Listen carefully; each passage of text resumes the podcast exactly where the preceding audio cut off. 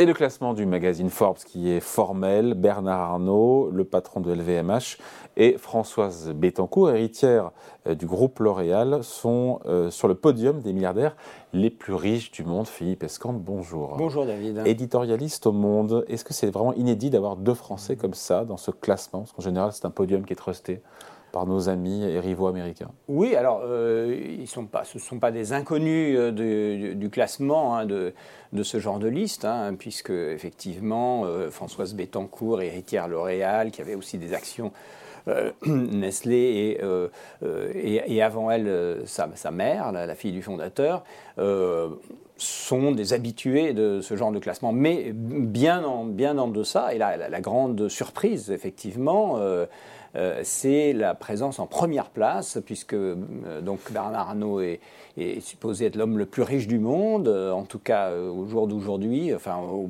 début mars, hein, puisqu'il il comptabilise les valorisations boursières à, début mars, et, et, François, et Françoise Bettencourt est la femme la plus riche du monde, toujours selon les mêmes, les mêmes critères. Mais évidemment, c'est très changeant et le classement évolue en fait constamment, puisque c'est c'est un, classement du patrimoine qui est évalué euh, essentiellement euh, sur la valorisation boursière des entreprises qu'il possède. 200 milliards donc pour, euh, pour Bernard Arnault, devant Elon Musk devant Elon Musk, oui, oui, tout à fait. Hein, sur le classement mondial, en gros, le premier c'est Bernard Arnault, ensuite nous avons Elon Musk, donc Tesla, SpaceX. Elon Musk était le gagnant de l'année précédente il, est descendu d'une marche euh, du fait tout simplement de son rachat de Twitter qui a fait, euh, qui a fait baisser de façon très forte les actions Tesla euh, et donc, et,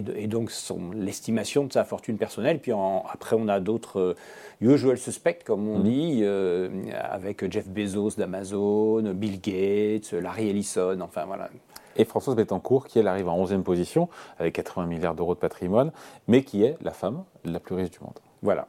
Tout à fait. Bon, on dit que les Français d'ailleurs ont un rapport un peu compliqué euh, avec, euh, avec l'argent et, avec la réussite, euh, mais en même temps, c'est en France qu'on trouve les deux plus gros milliardaires hommes et femmes du monde. Comme quoi, voilà, on n'est pas à l'abri d'un paradoxe. Hein. Voilà, c'est ça. Cette histoire, elle est pleine de. C'est pour ça qu'elle est intéressante, parce que bon, finalement, ce genre de classement, c'est très, c'est à la fois très anecdotique et aléatoire, mais en même temps, c'est révélateur d'un certain nombre de, de, choses. Alors là, aujourd'hui, c'est révélateur effectivement du fait, d'une part, qu'en France, on a euh, des entreprises euh, qui, euh, qui sont au, top mondial en termes de valorisation et de performance, hein, puisque en général les, deux sont quand même, sont quand même liés. Euh, alors c'est évidemment le cas de LVMH, hein, dont la, valorisation boursière a explosé ces, dernières années.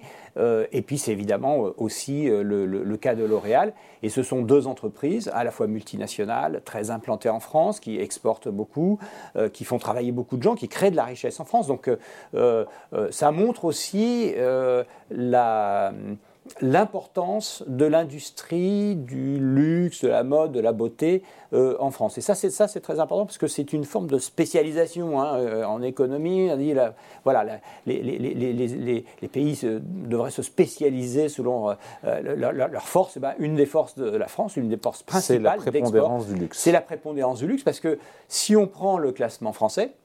eh bien, on trouve dans les dix premiers à peu près ou cinq, euh, euh, cinq personnages, qui, euh, cinq personnes qui sont dans ce secteur. Alors, juste derrière Bernard Arnault, il y a, il y a François Pinault, donc le, groupe Kering. il y a également un héritier de Hermès, les frères Wertheimer qui possèdent Chanel, évidemment L'Oréal. Donc, euh, euh, c'est vraiment, ça renforce cette spécialité française. Et alors, ce qui est intéressant, alors c'est un, autre paradoxe, c'est mm. que cette spécialité française, elle, euh, elle, elle, elle a prospéré. prospéré elle, elle, a fleuri, elle s'est développée de façon très forte pendant, pendant la crise. Et pourquoi Pourquoi pendant la crise? Eh bien parce que... Euh, crise sanitaire. Euh, la crise sanitaire, voilà, tout à fait, de, de, de, ces dernières années.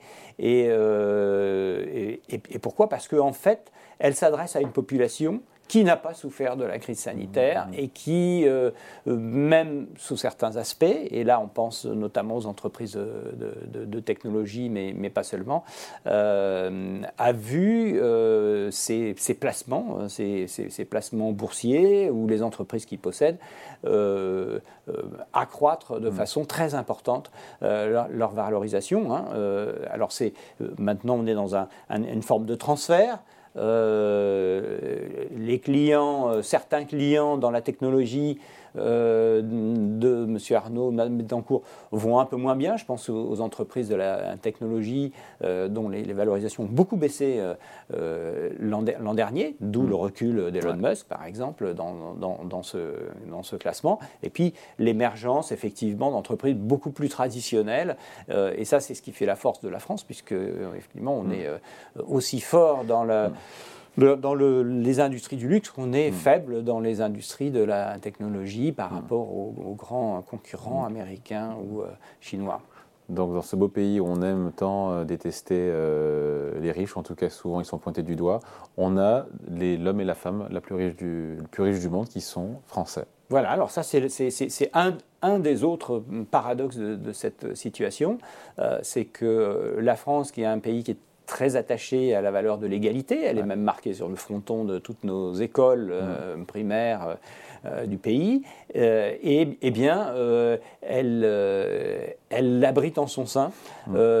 des, personnes qui sont effectivement parmi les plus riches du monde. Et, ce que ça veut dire derrière, et, d'ailleurs derrière toute la croissance de l'industrie du luxe, c'est cette formidable croissance du, nombre de, de, de riches dans le monde.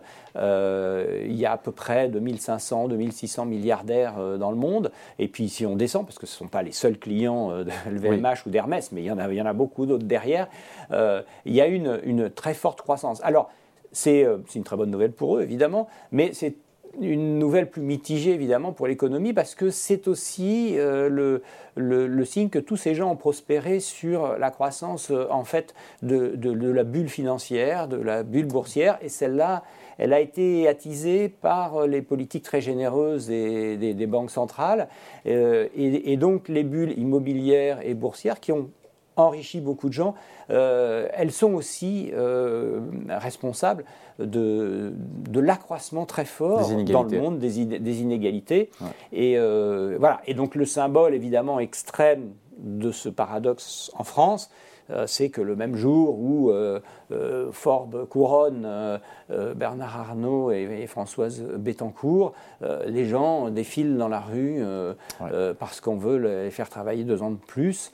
Euh, et donc, euh, ça nourrit aussi, euh, et c'est un, des effets pervers, ça nourrit aussi évidemment ce ressentiment face à, ces, à, une partie de la population qui a beaucoup profité de ces dernières années. Et puis, si on élargit de toutes les années de la mondialisation de ces 30 dernières années, et puis une autre qui a l'impression d'être les dindons de la farce, à qui on demande encore des efforts. Donc, on leur demande aujourd'hui des efforts, alors qu'effectivement, de l'autre côté, il y a une, une très forte croissance euh, de, cette, de, de, de, la, de la richesse de certains. Ouais, euh, pour clore ce, ce classement Forbes, euh, combien de milliardaires français dans ce classement? Je crois qu'il y a une quarantaine, c'est ça? Il y a une quarantaine de, de, Français dans le classement, oui. Voilà, et beaucoup, on a parlé beaucoup des Français parce qu'on est, on est en pole position, euh, hommes et femmes, mais il y a beaucoup d'Américains, beaucoup de tech aussi dans ce classement Forbes, évidemment. Oui, alors voilà, c'est l'autre chose qu'on peut dire, c'est que c'est très conjoncturel. le déclassement, entre guillemets, dont on parlait tout à l'heure, des, des, gens de la technologie, il, est, il est dû à l'effondrement des valorisations boursières de l'année 2022. qui a baissé, 30% hein. à peu près. Oui, c'est ça. Elles ont baissé à peu près, euh, oui, 30 à 40%. 30 à 40%. Donc c'est très fort. Je crois que c'est ils ont, le, en valorisation, euh, ça fait plus de, quelque chose comme, euh, euh, je crois, 1500 milliards de, dollars en moins. Enfin, c'est évaporé. Donc, c'est des sommes considérables. Ils vont les retrouver parce que la, tendance de l'équipement en numérique, des, des, besoins est très forte parce qu'il y, y, a, y a de nouvelles entreprises qui arrivent. Et donc, probablement, d'ici la fin d'année ou l'année prochaine, on va revoir la technologie qui va revenir euh, en première place. cela dit, dans le classement, dans le classement Forbes des, 20 premiers, il y en a la moitié, ce sont des entreprises de la technologie. Exactement. Mais les premiers, hommes et femmes, c'est pour nous, deux Français, Bernard Arnault et Françoise Bettencourt. Décryptage signé Philippe Escande pour Le Monde. Merci Philippe. Merci David.